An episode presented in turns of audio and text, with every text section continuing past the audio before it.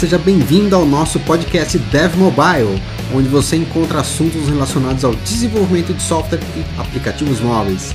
Vamos seguir com o nosso episódio batendo um papo com o nosso convidado especialista, falando um pouquinho aí sobre o mercado de trabalho, sobre desenvolvimento de software, desenvolvimento de aplicativos e assuntos relacionados à tecnologia nos mundos de hoje.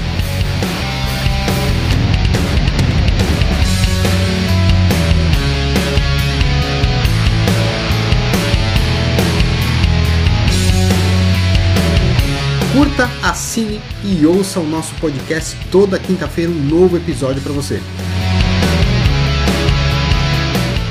Não se esqueça, nós estamos em todas as plataformas digitais de podcasts: Spotify, Google Podcasts, iTunes, Deezer e no Amazon Music.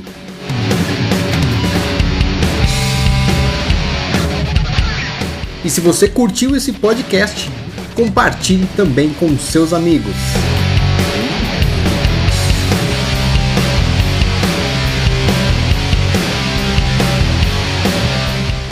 Bem-vindo! Está começando mais um Dev Mobile.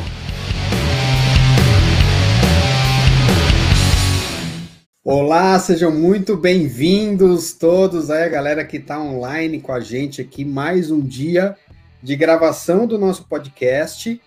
Mais um dia aqui de Papo Tech, segunda-feira, 20 horas, é, recebendo aqui Regis, que é um ninja aí da automação comercial, manja muito de servidores REST também, DMVC, tem bastante assunto para a gente conversar hoje, né?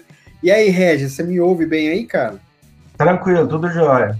Show de bola, show de bola. Dá alguns recadinhos rápidos para vocês aqui. Galera que já está acostumada com o nosso canal, né, já sabe aí, cidade, estado, país. Não sei se o Regis sabe, mas a gente está aí em vários países também, Uruguai, Paraguai, é, lá em cima no México, Estados Unidos, tem aluno na, na Itália, Portugal, China, tem aluno no Japão, então tem gente aí espalhado assistindo a gente e conferindo os vídeos aí no nosso canal. Então sejam todos muito bem-vindos. É, eu coloquei no chat aí para a galera que está online no chat, coloquei o link desse, dessa live de hoje. Então, quem puder aí, pega o link, põe aí na, nas redes sociais que vocês frequentam, nos grupos, né? Hoje a gente vai bater um pouquinho aí de bola, falando um pouquinho sobre servidores REST de alta produtividade e disponibilidade, sim, com Delphi. A gente vai falar um pouquinho aqui sobre algumas coisas bem interessantes, tá? E aí, para a gente começar, né, primeira coisa que eu vou pedir para vocês aí, quem está assistindo no YouTube, quem está ao vivaço aí, é, ou se caiu de paraquedas na gravação do nosso, do nosso Papo Tech, marca aí o sininho, né, dá um inscreva-se, marca o sininho para receber notificações, é, dá uma lida sempre na descrição do vídeo, sempre tem alguma coisa legal para vocês, algum material que a gente deixa aí, né, é, no, na descrição do vídeo também tem aí uh, os nossos canais, o podcast, o link do podcast para você poder assinar, ouvir aí no Spotify, no, Spotify, no, no Google Podcasts, no Amazon Music, no Deezer e em todas as plataformas aí, no iTunes também, a gente está em todas as plataformas aí de podcasts, tá? É, não, escreva, não esqueça, dá o like, é importante para o canal, dá o like aí, fala que gostei, né? Isso é importante para gente né? E compartilha, né? O, no YouTube aqui, o vídeo sempre fica disponível na íntegra, do jeito que está aqui, eu disponibilizo, só esperar renderizar aí depois da, da nossa live. E vamos para cima, cara. Regis, vamos bater um papo hoje aí, né, sobre servidores REST, sobre o que a gente tem de material aí para trabalhar no Delphi. E primeira coisa, né, bem-vindo, tá? Uh, você é sempre bem-vindo aqui no canal sempre as portas, as portas estão abertas e a gente já estava conversando aqui no, no making off aqui, né? No, nos bastidores sobre algumas coisas legais que você está fazendo aí. Logo, logo a gente tem novidades aí no blog do Regis também. Cara, seja bem-vindo. Primeira coisa aqui, tradição do nosso canal. Cara, fala um pouquinho aí sobre a sua trajetória, sobre sua vivência em desenvolvimento, por onde você começou, enfim, conta um pouquinho da sua história para a gente aí, para a galera conferir. Ah, bom, eu sou muito bom falar de mim mesmo, não. Aí eu comecei, acho que igual todo mundo, sabe? Lá atrás, é, por necessidade. Ah, eu gostava muito de eletrônica, né? Gosto até hoje. A, a parte de automação, esse tipo de coisa eu sempre adorei. E aí, computação naquela época era o que há na, na, nessa área de eletrônica, né? Eu comecei com 11 anos, eu tenho 41, então lá se vão 30 anos aí, mais ou menos. Né? É, não tinha muito recurso na época, né? Era Basic, da, The Base depois, algumas coisas assim. E foi, foi bem assim, ah, vou, vou aprender isso aqui porque parece ser uma coisa legal. E aí, por fim, virou profissão. E o Delphi veio nessa brincadeira aí, né? Eu acho que eu comecei no Delphi 3, eu não lembro agora. Foi o Delphi 3 ou 4.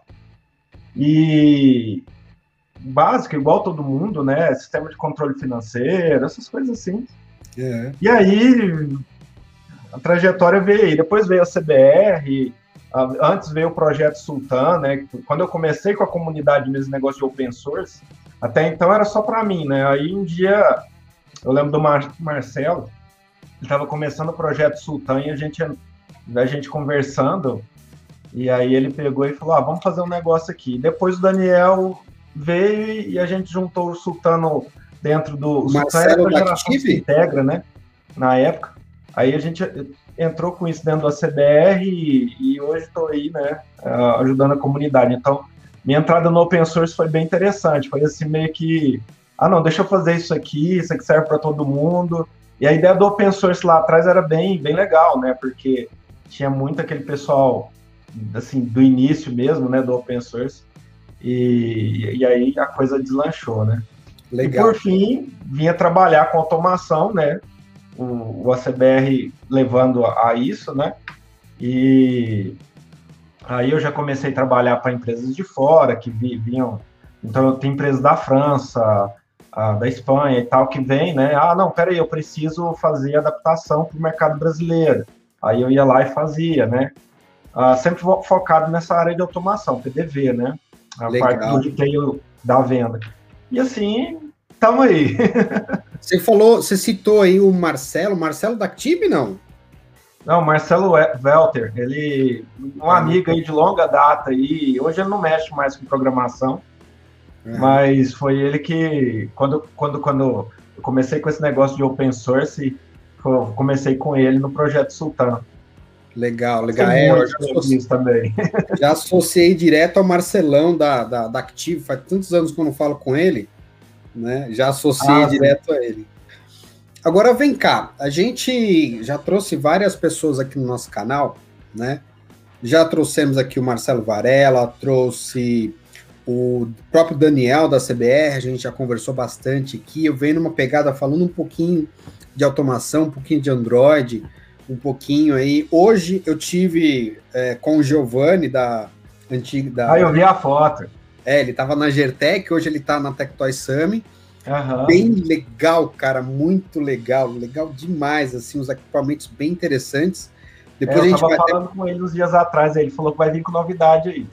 Putz, cara, muito legal. Show 1 lá tá fantástico, cara. Fiquei impressionado é, com os equipamentos, né? Com a qualidade dos equipamentos, muito top mesmo. E logo, logo a gente deve trazer algumas coisas legais também. Tô até para marcar aí, fiquei de marcar com eles um, mais um bate-papo, né? O Giovanni falou aqui no nosso Papo Tech duas semanas atrás. A gente conversando sobre Android, sobre dispositivos, enfim. E uma coisa que eu acho que pega bastante, é o tema hoje da nossa, da nossa live, uma coisa que pega bastante é servidores REST, né? A galera tá toda atrás aí de entender como é que funciona, é, por onde começar, o que framework usar. Então a gente tem aí algumas opções de mercado, temos o Horse, temos o DMVC, né? Temos ferramentas muito robustas hoje para trabalhar e criar os nossos servidores, né? A gente escolheu basicamente falar sobre DMVC hoje, né? A gente conversando aí nos bastidores. E é a primeira palestra, a primeira vez que eu trago esse tema aqui no nosso canal. E eu sei que tem bastante gente esperando aí é, entender um pouquinho, esperando, esperando dicas para começar com DMVC, né? Então, para a gente começar o, o, papo de hoje, o que, que você pode falar para a gente sobre DMVC, por onde começar, qual que é o tamanho da, da, da curva de aprendizado, né? Enfim, por onde que a gente pode começar aí a entender um pouquinho mais o DMVC? Então, é, bom, primeiro, por que, que eu gosto do DMVC, né? É, tem vários. Por que não usar o DataSnap, por exemplo? É, questão mesmo de gosto, né? Uh, eu achei a forma de organizar do DMVC um, pouco melhor. A gente tem vários, vários no mercado aí, tem o DataSnap, tem o Horse que está sobressaindo aí, né, do início, mas do, é. os colegas lá, resto da Tower e outros aí. Mas por que então eu, usar eu, eu uso o DMVC? Uh, primeiro porque assim, o DMVC é de um colega nosso MVP, né, que é o Daniel Tete, Sim. E ele vive disso. Então as consultorias dele são feitas em cima do DMVC, né? Ele usa o DMVC para ganhar é, ganhar o pão dele todo dia. Igual nós do ACBR usamos o ACBR para isso. Então, uma coisa quando a pessoa vai escolher um projeto open source é justamente isso, né? A, a pessoa vive daquilo, porque se ela não vive daquilo, ela pode parar de uma hora para outra e o projeto open source morre, a comunidade não dá, não dá sequência naquilo, porque aí morreu. Né? Agora, se é um projeto que é de uso, né, a pessoa está ali em cima daquilo, então a chance disso morrer é muito menor. Né? O ACBR, né? nós vivemos de ACBR, né? usamos isso no dia a dia. Hoje a comunidade tem mais de 60 mil é, pessoas que usam. Né? Ah, o DMVC é a mesma coisa. Então o Daniel Tete começou com isso lá, e aí o pessoal começou a usar né, em outras partes do mundo aí, e aí eu descobri esse negócio, e vi alguns colegas usando, falei, deixa eu dar uma olhada. E achei bacana a forma, né? Porque no Delphi a gente tá muito acostumado com aquele arrastar e soltar, aquela coisa toda, né? E fica muito dependente daquilo. E, e ali eu, eu, eu sempre busquei fazer uma coisa mais voltada para o código, né? Tanto que a gente estava conversando nos bastidores sobre o projeto que eu estou implementando aí para demonstrar o MVC no Delphi, né? Hum. Um aplicativo totalmente MVC em Delphi, separado, então em modo view control, e ele só, só tem um connection e mais nada. O resto é tudo ter dataset, né? E objeto. Tudo configurado no objeto. Então é quase zero de tela, né? De, de form, né? De arrastar componente. Então a, a ideia dele me, me chamou atenção por causa disso, porque ele já separa tudo bem, bem tranquilo. Então ele tem a ideia do controller, né? Uh, ele tem um ORM interno dele, né? Que é o dele já pronto mesmo. Então, sim, e tem sim. exemplos para tudo. Então, ah, eu quero usar no Apache, tem um exemplo Apache. Quero usar no IS, tem, exemplo, é, tem exemplo IS. Outra coisa que eu achei interessante, né, voltando a ideia sempre para o código, né, ele foi feito com o conceito de middlewares. Então, eu ia perguntar você, justamente isso, é. Isso, se você quer agregar alguma coisa, ah, já tem middlewares para JWT, para validação usuário normal, né, usuário senha, compactação para usar gzip, uh, para o Swagger, que até foi um brasileiro que fez. Então, assim, tem, tem muita coisa pronta já. Mas, ah, eu preciso de uma coisa específica para o meu servidor. Você vai lá e escreve um middleware para aquilo. Então, você já tem um, uma interface lá, que você vai usar ela na tua classe, e ela vai te obrigar a implementar quatro métodos lá do middleware, né? E dentro disso, você vai e faz o comportamento que você quiser adiciona ao seu servidor. Essa, essa é a grande sacada que eu acho legal. Fica tudo desconectado e conectado ao mesmo tempo, né? Porque você tem tudo separadinho, Sim. que é a ideia de estar tá separando ali, né? Cada, cada coisa faz, faz sua, sua, sua função, né? Mas é, elas estão conversando é, É o conceito de responsabilidade única, né? Sim, sim. Então dá para trabalhar bastante essa, essa ideia do, do dos padrões de projeto, mas foi isso que me chamou a ideia na a, assim, me chamou a atenção na época, sabe? Eu achei bem interessante. E assim, eu escrevi alguns servidores com ele, achei bacana. É claro que assim, o, o Delphi sozinho, o servidor sozinho, não vai aguentar. Então você tem que ter toda uma infraestrutura em cima daquilo, né? Aí, tipo, ter um balanceamento de carga, né? Sim, sim, ter, sei lá, um cache. E aí, outra coisa que me aí é onde começou a me chamar a atenção, né? Por exemplo, o cache nele, eu implemento com Redis, é nativo dele. Então ele já tem ah, dentro dele. Isso é nativo, não sabia. É nativo. Ele tem, tem duas classes, né? Que é o MVC Controller, que seria um controller normal sem cache, e tem um MVC Cache Controller. Então, esse MVC Cache Controller, ele já implementa tudo para o cache usando o Redis. O que, que você vai mudar naquilo lá? Vai mudar uma linha a mais, que é a configuração de conexão com Redis, nas configurações dele, e o restante é usar o, o cache. Só que hora nenhuma você trabalha diretamente com Redis, você trabalha só com métodos de cache do próprio DMVC. Tá, então, isso para mim foi uma sacada muito bacana, porque você já tentou implementar cache no DetSnap, né? Com certeza. Sim. Dá um trabalho desgraçado. É isso aí.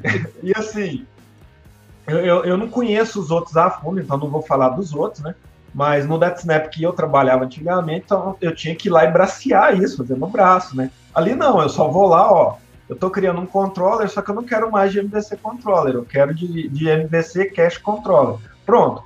Ele tem lá toda, todos os métodos para o cache, entendeu? Então, por, e, e, é interessante que está, a partir do momento que você passa a herdar do cache controller, é, já está nativo. Então, por exemplo, eu renderizei um dataset, né, um JSON lá de produtos, um exemplo. Automaticamente ele já joga isso para o cache. Então você vai criar uma chave antes, né? Sei lá, a produtos.consulta. Aí cada um tem seu padrão aí de. Sim. Tem, tem que seguir o padrãozinho lá do Reds, né? Que nada mais é do que criar uma chave única. E aí, a partir daí, você criou a chave, renderizou, o render já vai, já vai jogar no cache. Quando uhum. volta, o que, que acontece? A única coisa que você faz é checar, ó, tem cache? Tem. Você sai fora, você não renderiza. Aí o método de, do próprio controller já pega a, o último cache e devolve para o usuário. Então, assim, é, é, uma coisa muito, muito simples de fazer o cache nele, sabe? Tanto que na minha é. aula de, de, de, mobile lá, né, de server, server para mobile, a gente começa com um MVC normal, né, um controller normal. Aí eu brinco com a turma, agora vamos botar cache nisso aqui. Aí eu só vou lá, mudo, ó, MVC Cache Controller. Pronto, aí, ó, checa o cache, existe, sai fora, se não, renderiza. Tempo de vida, sei lá, 10 segundos. E aí no log lá a gente vai, vai prestando atenção. O pessoal fala, mas peraí, cache só com isso? É, só isso. Cara, isso aí, é incrível. Isso é que eu gosto, simplicidade, sabe? É, isso é muito legal, porque, ó, é interessante trazer esses, esse tipo de, de material aqui para o canal, porque eu, por exemplo, eu não sabia, né? Eu, eu não mexi ainda, não tive ainda a felicidade de mexer com, com o DMVC. É, eu gosto demais do DataSnap, eu sigo o DataSnap desde, as primeiras, né, desde as primeiras versões lá atrás. Hoje que eu tenho visto, né, uh, saído do, do DataSnap, tem treinamento de DataSnap no, no, no, na minha base de treinamentos, enfim, mas eu tenho utilizado bastante o Horse. Eu já estou apaixonado, né? Porque. É, o Horse está é, crescendo é, bastante e é legal é também. É muito fácil, é muito tranquilo de fazer, fica também bastante organizado, enfim, né? É, é bastante minimalista.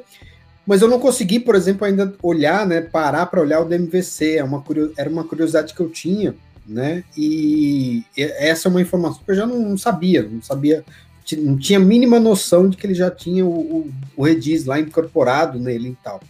Então isso é bem interessante até para a galera que está tá chegando aí e muitas vezes perguntam, né, a, qual, qual a diferença desse para esse, enfim, o que, que é melhor de usar. Eu procuro sempre nunca falar de melhor ou pior, né, porque é como você falou no começo, gosto é gosto, né, e cada um é, né? Cada... E a prática com aquilo é que vai dizer se o cara é produtivo ou não, né? Exatamente. Assim, o, o, que eu busco quando eu vou usar uma ferramenta é se ela segue os padrões, né? Então, por exemplo, se eu vou trabalhar com REST, no mínimo ela tem que trabalhar com os padrões REST, né? Com, com, com a arquitetura REST, porque tem muita gente que pensa assim, REST é um é uma tecnologia, não, REST não é uma tecnologia, REST é uma arquitetura. Sim. Então, alguém lá atrás, mais inteligente que nós, pensou assim, poxa, dá para mim fazer tudo usando HTTP, que é o protocolo padrão, né? E o TCP/IP para trafegar dados. Então ele foi lá e falou: pô, o post eu consigo inserir, o put eu consigo alterar, o delete eu consigo apagar e assim vai. Então ele meio que pegou o que já tinha e colocou dentro da, daquilo lá. Então isso é uma arquitetura, né? Então não dá para fazer tudo com GET, por exemplo. Dá, dá, mas está fora do padrão. É e aí quando eu vou para outro lugar, por exemplo eu vou ter que ficar explicando para outro. Um exemplo que acontece muito. Você vai lá e desenvolve um servidor, já aconteceu comigo, deve ter acontecido contigo. O cara desenvolve um servidor, depois ele tem que ficar te explicando como é que o servidor dele funciona. É, cara, se sentido, você está trabalhando né? dentro do padrão, o padrão é autoexplicativo, né? Eu vou trabalhar com REST. Então eu sei que se eu quero inserir alguma coisa, eu vou ter que dar um post. Então vai ter um método, dá o recurso lá, né? O URL, Exato. barra post, sei lá, vou mandar um JSON, vou mandar um XML, seja o que for, né? Ah, se eu quero ler dados, eu vou usar o GET. Se eu vou filtrar dados, eu vou usar filter, e assim vai, né? É. Então, eu, eu, procuro sempre olhar, olha, a tecnologia segue os padrões. E isso é que é o legal, né? Porque aí você está sempre antenado e não tem que explicar nada para ninguém, né? É, é, é, uma coisa é interessante. Sim, é o pensar no próximo. Você não está programando só para você, você está programando para outras pessoas, né, cara? Você não sabe o dia de amanhã, a sua API pode se estender mais, você pode precisar é, documentar, passar isso para uma, uma, empresa de terceiro. Eu sempre dou um, um exemplo aqui, né? É, um RP, né? Muitas vezes a gente pensa, pô, o meu RP vai fazer a, a, o principal que ele tem que fazer e eu não quero que faça, por exemplo, contabilidade. Eu não quero que tenha contabilidade no meu RP. Eu quero que uma terceira empresa ali assuma parte de, de contabilidade no sistema, no, no todo ali do meu cliente, né? Então, vou escrever só os endpoints ali necessários para fazer, né, para a empresa software house especific, é, especialista em, em, contábil. Eu tenho cases disso funcionando. Oi? É, o que, que acontece? A nossa empresa hoje ela é especializada, é, nós temos o RP, né? E temos o, o frente de caixa que a gente fala, né? Que é o PDV. Sim. Tanto que agora eu estou portando dele pro, pro M10 da Gertec, você deve ter recebido um aí também, né? Eu tô com o M8 então, aqui. Android, usando Delphi na maior facilidade. Então, é, aí eu tô, tô, reescrevendo o PDV para FileMonkey, né? Mas é porque era, era, o PDV já tem uns 10 anos, então a gente está reescrevendo ele, é. mas aproveitando toda a regra, né? Mas o que, que é o case? É, o nosso PDV, muita gente chegar e falar assim, poxa, eu, tava, eu tenho o RP, mas não quero mexer com o PDV. Eu falei, não, peraí, eu vou te colocar o, o PDV, né? PDV. E eu usava um servidor TCP até então, né? No, início. no início eu usava um, servidor TCP. Aí, um, uns meses atrás, né, eu peguei e falei assim, peraí, vamos fazer um negócio? Vou, vou, tirar toda essa parte de TCP, acabar com isso de comando TCP e fazer um servidor REST dentro do meu PDV. Assim, não, não preciso mais quebrar a cabeça. E assim foi, nós fizemos uma API REST no, no, no PDV, né? Então tem lá o método de, de, carregar produto, carregar cliente, tem todo o, o, processo de carga, também tem todo o processo de venda, todo o processo de retornar informações, né? E usando DMVC. Beleza, isso funcionou muito bacana, assim, até a nossa própria aplicação de RP hoje, ela não mais faz comunicação direta, ela usa esse servidor REST. Né? Entendi. Show. Então eu fiz um concentrador que comunica, a gente cadastra os PDVs e ele, e ele comunica as APIs REST em cada PDV. E aí a gente abriu isso para parceiros, né? E aí eu tive, então, por exemplo, parceiro da França, a gente fez um, um, um driver, né? Para comunicar o RP dele com esse PDV via API. E aí surgiram outros. Hoje a gente tem uma empresa aí que tem mais de 250 PDVs nossos instalados nos clientes deles, né? o, esse pessoal da França, eles têm só em uma empresa, eles têm 382 PDVs. Então, eles não preocupam com essa parte, essa parte é nossa. A única coisa que eles, que eles fazem, eu que escrevi o driver também, né? Então, é. eles mandam para o driver, o driver traduz para o nosso é, servidor REST lá no PDV, e o PDV faz a brincadeira. Isso ficou tão bacana que, assim, eu documentei com o Swagger, né? Então, basta você instalar o PDV, botar ele em modo é, treinamento, por exemplo, ele já vai começar a fazer vendas, tudo normal. E aí, se você chamar lá o IP dele, porta 80, 80 por exemplo, barra doc, já vem uma página, Swagger, com todos os endpoints, exemplos de tudo, explicação de tudo, tudo bonitinho. Então, a pessoa leu aquilo ali só se ela não entender a tributação. Muitos parceiros não entendem, né? Ah, por que, que eu tenho que mandar a tributação? Ah, por causa disso, disso e disso. Mas já tem um modelo lá de como mandar tudo e é tudo validado antes de passar para dentro. E aí a gente pegou uns casos aqui interessantes, um, um grupo de um, dois amigos meus, né? Eles têm uma empresa, mexe com ótica, e, e, eles, e o software deles é todo web. Então a gente conversando assim, né? Ah, tô tendo trabalho e tal. Eu falei, não, vamos botar o PDV em uns clientes aí e você testa, porque é web, né? Você está acostumado. Ele fez a integração em dois dias. pra você ter uma ideia. Caramba, cara! Foi, foi. E aí, uma, brincadeira que era para ser em dois clientes que ele precisava meio, é, que era específico de ECF, é, vai, vai, exceder aí os 300 PDVs, porque ficou tão boa a integração do, do PDV, da, do RP web dele com esse PDV, que ficou bacana, e entendeu? Porque o, o RP acontece? web dele é feito em quê? Em Delphi também não? Não, não, o RP web dele é feito em PHP, usando o framework Laravel. Ah, entendi. Show de bola. Essa Cara, empresa deles tem mais de 4 mil clientes, para você ter uma ideia. Eles foram comprados por uma, por uma por um investidor, né? Então botou dinheiro neles, eles cresceram bastante. E então assim é, é, um case bem interessante. Tem esse case da França também que a gente tem aí só só em uma empresa tem mais de 300 PDVs. Então tudo tudo desse jeito, trabalhando a, a API, né? Beleza, show de bola. Agora, já que você falou de, de Swagger, de documentação, é, essa é uma, uma etapa extremamente importante na hora de criar o servidor, na hora de criar a sua API, né? Justamente pelo que a gente já falou, né? É programar para o próximo, né? Não é programar só para a gente. Então é importante a gente documentar, deixar tudo bonitinho lá para a gente poder, até depois, né? Isso, isso cresce demais, até a gente que que desenvolveu a, a, bagaça toda, né? Às vezes a gente precisa consultar nossa própria documentação, né? Sim, com, o DMVC, com o Horse eu sei que tem, é, tem Midor que faz isso já, né? O, tem dois Midor, se não me falha a memória, que fazem isso já na, na, na no Horse, né? O Gabriel uhum. Baltazar é um deles, ele criou um Midor para isso. E no DMVC, como é que isso funciona? Tem Midor também? também? É um Midor, mesma coisa. Você vai adicionar o Midor, né? e é. configurar ele, normal, né? Tem lá as configurações lá, quem, quem publicou, o endereço, Sim. onde a pessoa vai acessar, etc, etc. E o restante são atributos de classe e método que você vai adicionando né, na, nas classes. No controller, você vai lá e tem a adição do sumário, uh, dos parâmetros. Uh, eu não vou entrar em termo técnico, mas você, você tem todos a, os atributos de propriedade de classe e atributos de método para poder é, descrever na própria classe mesmo, né, o que, que cada coisa faz. Quando você compila o servidor, automaticamente ele já gera essa documentação. Então você foi lá, sei lá, IP do seu servidor barra doc lá, por exemplo, já vai mostrar um Swagger prontinho, né, com tudo que tem. Deixa eu só fazer uma brincadeira aqui, porque o, o Vinícius achou que era piada o aquário, né? Não é não. É, o Vinícius estava falando agora, eu achei que era só papo furado, mas não é não. a gente está com o rei dos aquários aqui hoje no, no nosso Papo Tech. É, é, esse é só um, são dois, né, Regis? São quatro. Quatro aquários. Para mim que eram Aqui só tem dois. um, ele tem 240 litros, né?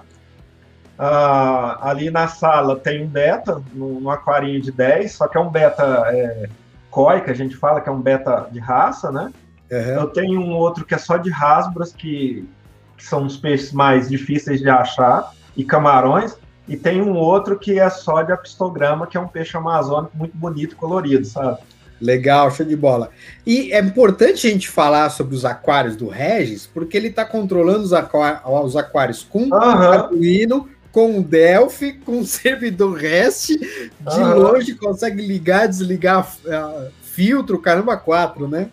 É, hoje tudo isso aqui está conectado na Alexa, usando é, Arduino, usando Sonoff, automação na residência. A casa é toda automatizada, né? Os portões, portão social, luzes, é, TV, tudo é todo automatizado. E tudo feito em cima de automação e tudo que foi necessário programar com Dell.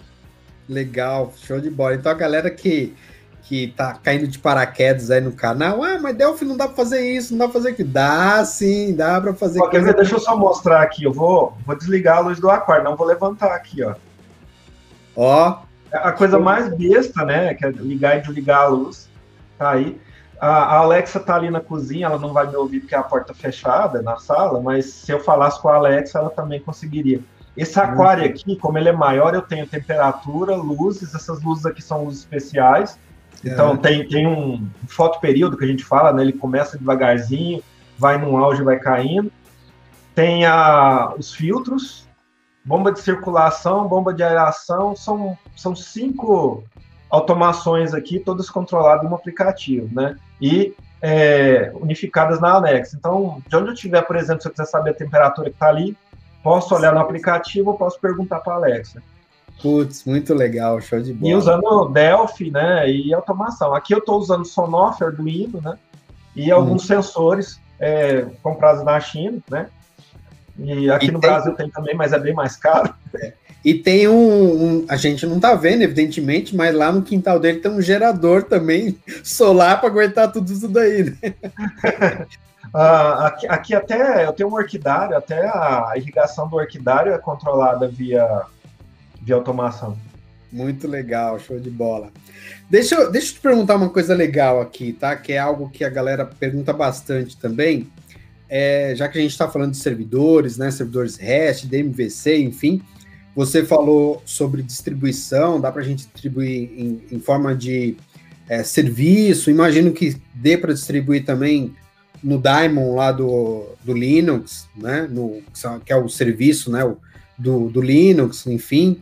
É, Docker, imagino que dê para a gente fazer também um servidorzinho da MVC para liberar em Docker, né? Subir a, as imagens. Sim, sim. Hoje eu consigo fazer tudo normal. Então, eu consigo gerar a aplicação IIS, né? Gerar DLL em 32, 64 bits. Eu tenho funcionando, né?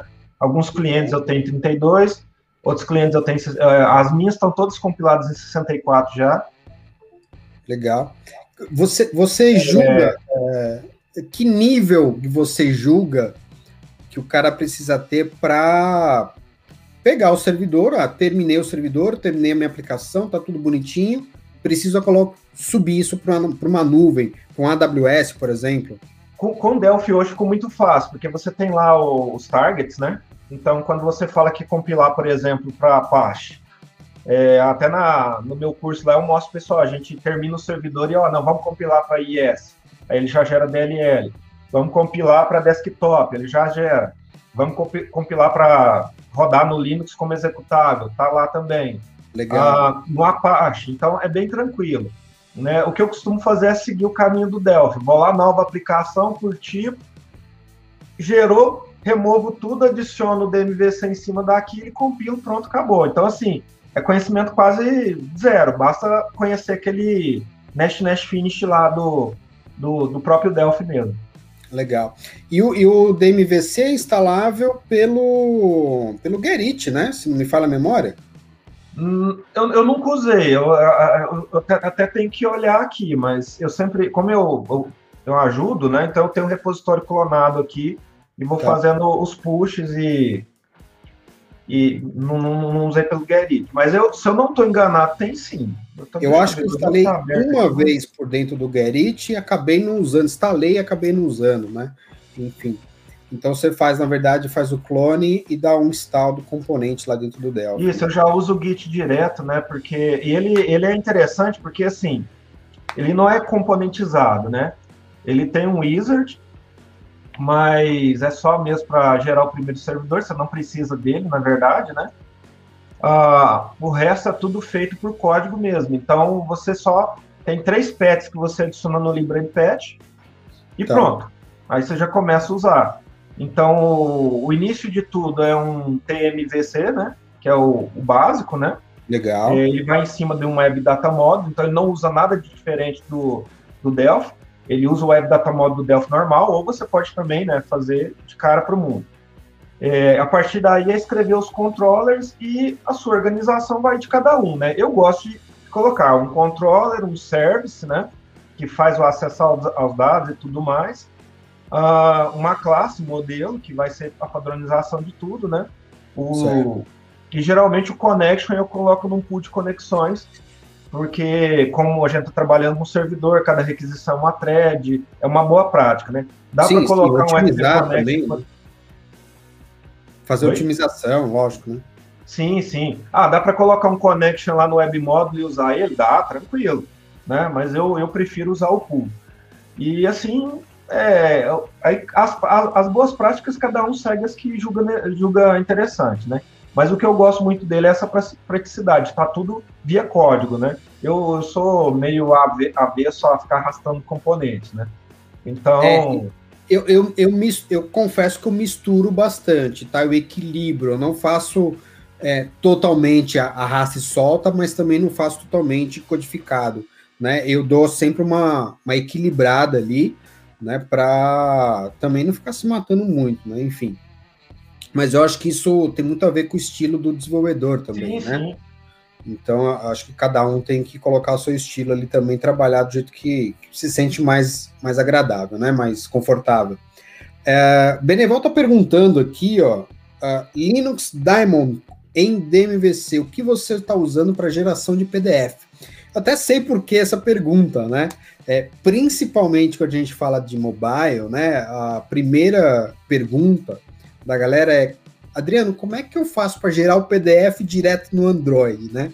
Sim, e eu sempre sim. falo a mesma coisa, cara, não usa o Android para fazer a geração do relatório, do seu PDF, né? Faz a solicitação para um servidor, esse servidor você vai ter ali um, você vai escrever o seu relatório num Fast Reports, num Forts, etc, né? Gera isso como PDF, você vai gravar ali num diretório temporário e devolve isso por streaming, né? Via no DMVC é... eu nem gravo, porque no DMVC o que, que eu faço? É, eu gero, eu tenho um memory stream, né? Que eu, eu retorno para ele. E é interessante que ele tem um método render. Esse render ele tem vários overloads, né?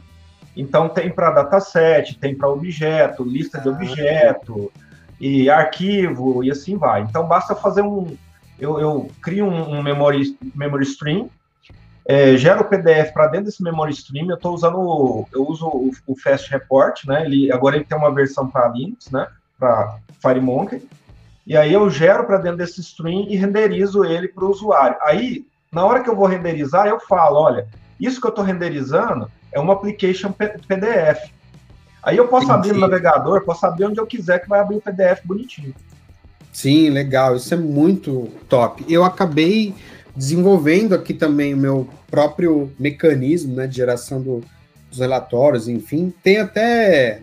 O Android você tem classe lá, né, no, no, no Java, que você pode desenhar o PDF direto no Android. Sim, sim. Mas primeiro. Ah, não, eu não faço isso. Eu é, uso o Fast Report mesmo. É. Dá, primeiro, dá um trabalho do campo. Para né? É.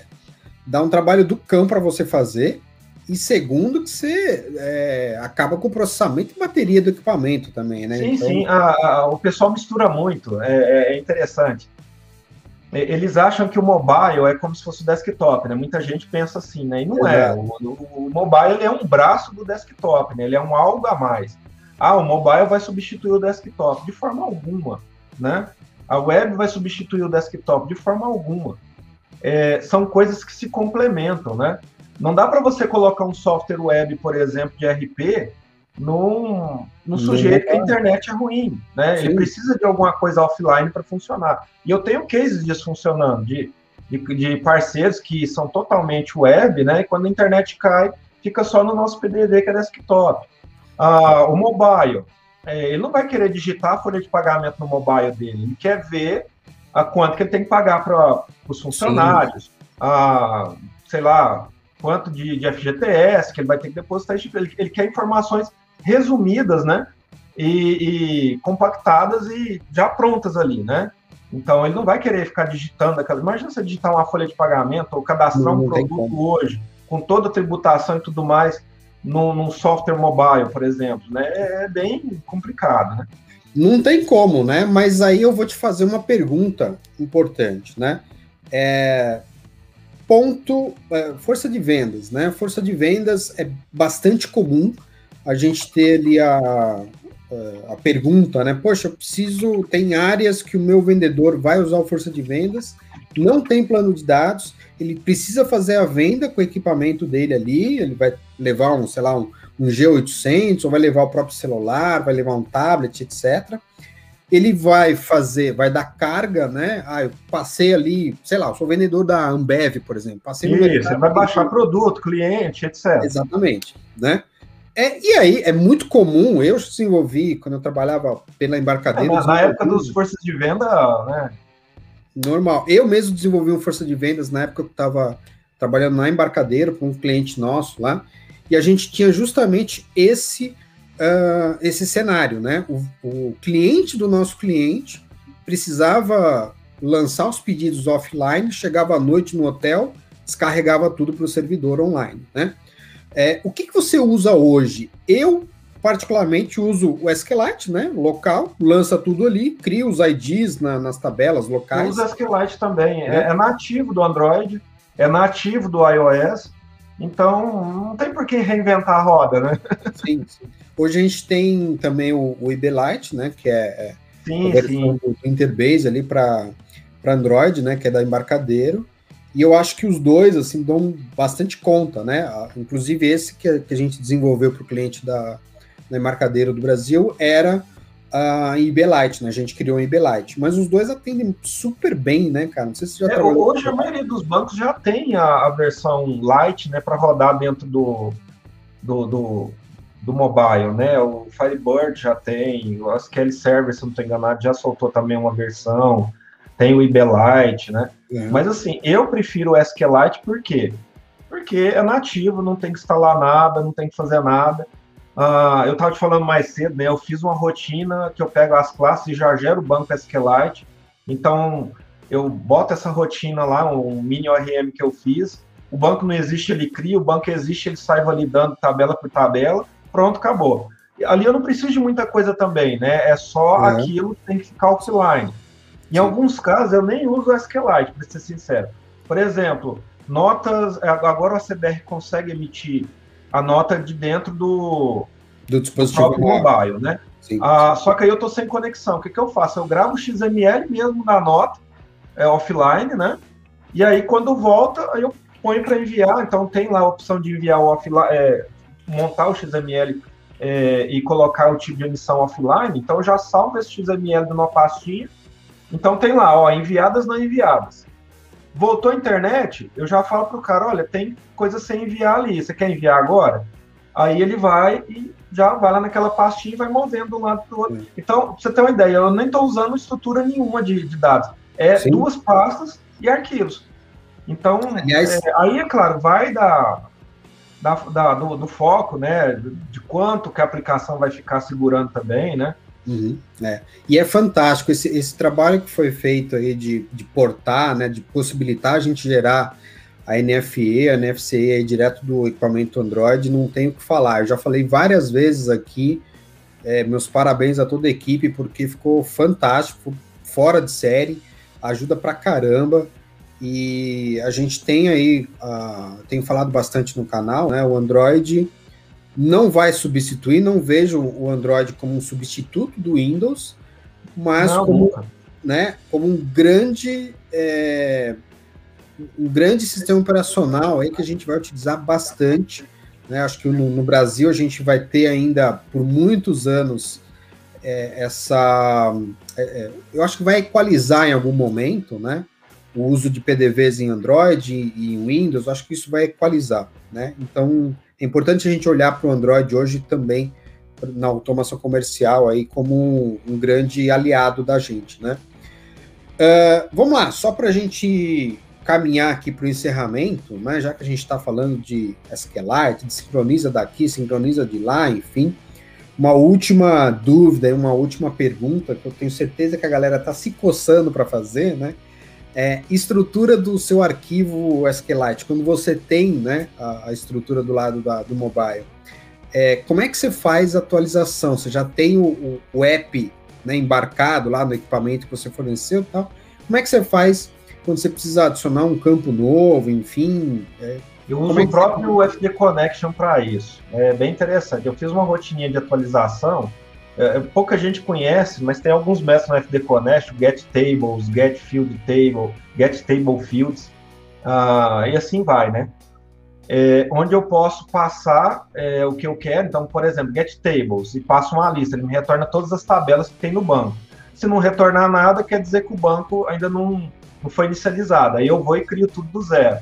Se retornar a tabela, o que, que eu faço? Eu dou um Get Table Fields nela e vou checando campo a campo, né? Então eu fiz uma rotininha que faz isso. Então quando abre a aplicação, ele já vai lá e checa. É muito rápido.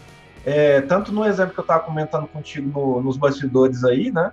Eu usei o SQLite, é, fazendo todo o padrão MVC, né? Então tem um controller, o usuário só conversa com o controller, a aplicação não sabe o que é banco, que é nada, ela sabe só Sim. que é controller. Tá, eu quero chamar uma view.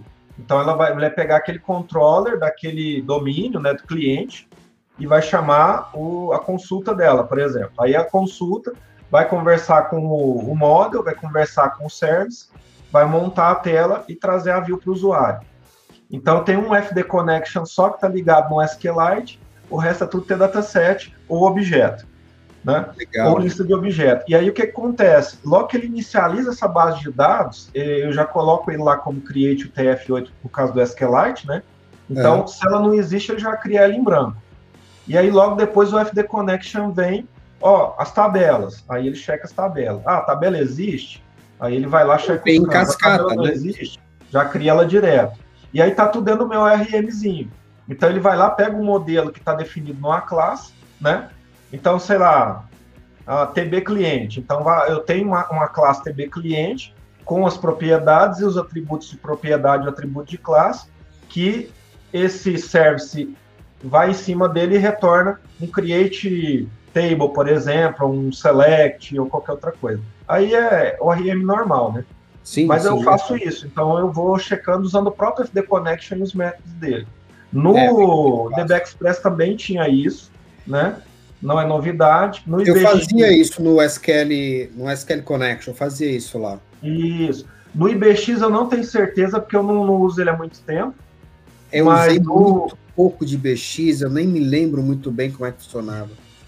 Né? É. O SQL, o DB Express, eu sei que eu fazia, tinha alguns sistemas que eu trabalhava, e eu fazia toda a atualização do, do, do banco utilizando aí alguns métodos lá dentro do SQL Connection.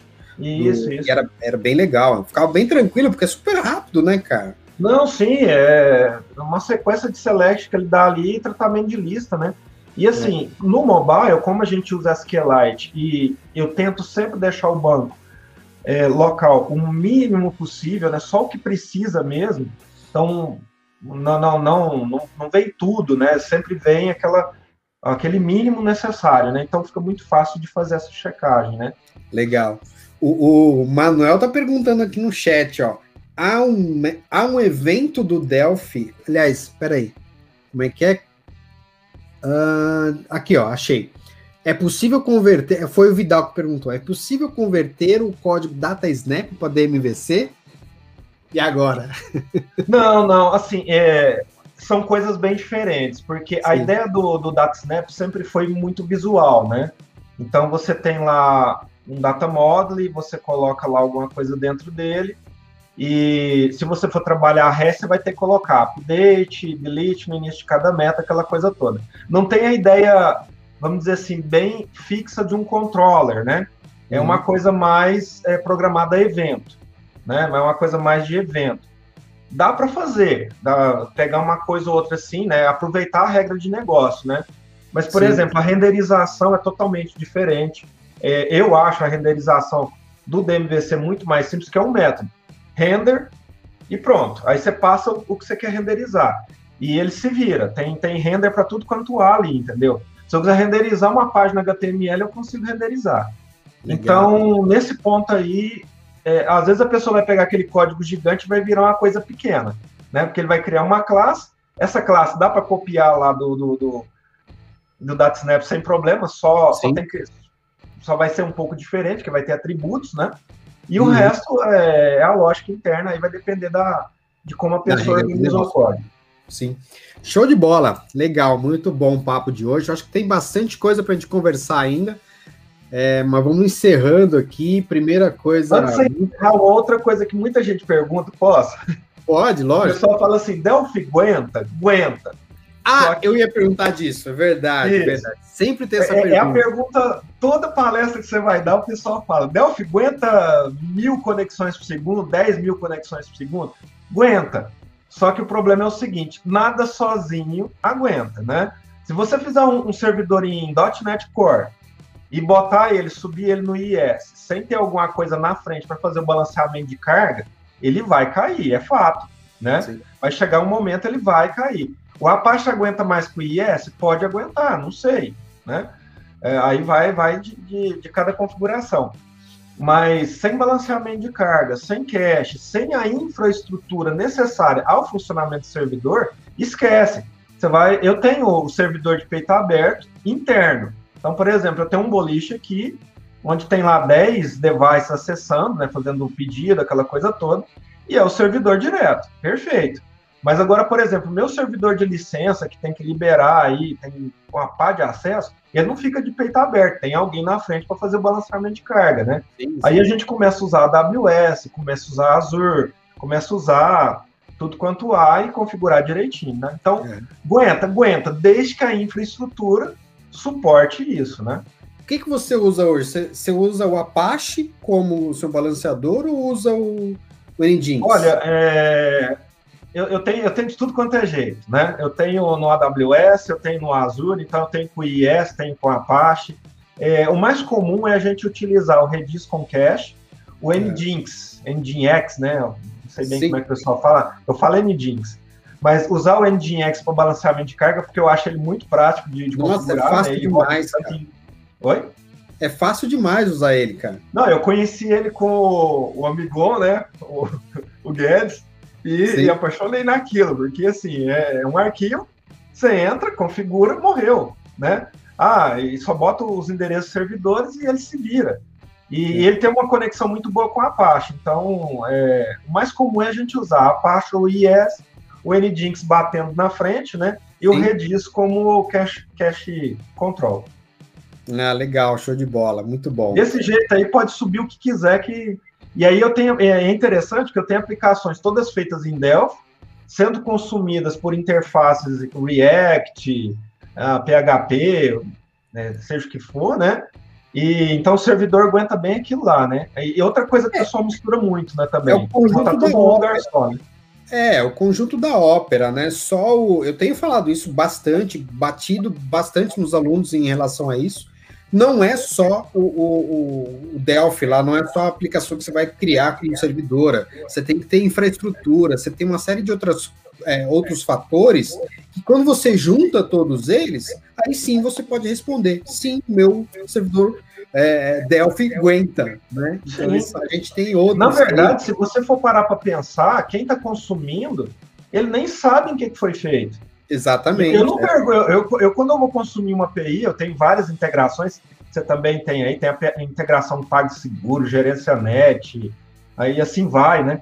Eu nunca perguntei o que foi feito o servidor deles. então eu quero saber. O, o Newton fez uma parada muito doida com, com pagamentos que acho que aguentou também bastante, né, cara? Sim, sim, tudo feito em Delphi. Tanto na parte do cliente mobile, né? Quanto uhum. na parte do, do back-end lá, né? Legal, muito bom. Cara, é, mais uma vez, obrigado pela presença aqui. É, eu tenho falado aí para todo mundo, essa é só a primeira temporada do nosso Papo Tech. Então a gente vai trazer também, né, na segunda, a partir da segunda temporada, eu vou fazer diferente, né? Eu vou trazer mais de um convidado ao mesmo tempo para a gente conversar sobre outros, outros assuntos. Então a gente vai fazer aqui é, Papos Tech com Regis, com Newton, com Daniel da CBR, Giovanni. Vamos colocar três, quatro pessoas aí é, conversando sobre algum tema especial, porque isso agrega muito valor para a galera, né? O pessoal tem gostado bastante, tem, a gente tem tido bom retorno, né? E lembrando que o Papo Tech se transforma no nosso podcast que vai ao ar toda quinta-feira aqui na descrição do vídeo, né? Se você está pegando no gravado aí, ou no ao vivo no YouTube, na descrição do, do vídeo tem um link de todas as plataformas de podcast que você pode só clicar lá, assinar e receber o podcast na quinta-feira, né? Tem gente que não tem muito tempo de ficar vendo, assistindo no YouTube, põe o fone de ouvido ali enquanto você está trabalhando, escuta o nosso podcast, porque é na íntegra, do jeito que a gente está gravando aqui, a gente coloca lá no podcast tá? Não esqueçam, deem like aqui no nosso canal, inscrevam-se, marquem o sininho, pega o link, compartilha com a galera, né? E sempre deixa aí, se você quiser uh, sugerir algum material ou algum palestrante, alguém aí que você deseja ver aqui no canal, batendo um papo comigo, manda pra gente aí no, nos comentários do, do YouTube, né? Que aí a gente avalia, eu respondo todo mundo aqui do nosso canal, então todas as mensagens são respondidas, manda aí pra gente que é sempre importante. É, Regis, considerações finais, cara, é, o que você quiser falar aí, o microfone está aberto e seja sempre muito bem-vindo aí no nosso, nosso canal, viu? Não, foi, foi bem bacana isso, é descontraído, né, bate-papo e, e, é interessante até ver gente aqui que a gente conhece no, no chat, né, e vamos voltar aí para mais vezes. E tá Tem aí, qualquer coisa também, só me chamar lá tá no, no, site lá que estamos aí. Legal, show de bola. Vinícius está na área. Eu, eu, eu, tenho pedido aí Cidade Estado e acabo esquecendo até de, de, de falar aí da, da galera. Então, lá no comecinho, só para a gente encerrar, ó, tem gente do Rio de Janeiro, Florianópolis, tem, México, México, México. Falei para você que tinha gente de fora aí, o Samuel, né, que está no México, tem Taboão da Serra aqui em São Paulo, aqui pertinho. Então, Araruama, ó, Araruama, Rio de Janeiro. Então é bem legal a gente saber onde que a gente está chegando com a nossa mensagem, com o nosso conhecimento, passando um pouquinho aí da nossa experiência, né, Regis? Isso aí. A gente aprende mais ajudando do que fazendo, né, na verdade. Com toda certeza, é isso aí. Gente, obrigado mais uma vez, uma excelente semana aí para quem está pegando no ao vivo, uma excelente semana para todos, né? Curtam aí o, o, nosso canal, curtam também nosso podcast. Mais uma vez, cara, obrigado, obrigado mesmo.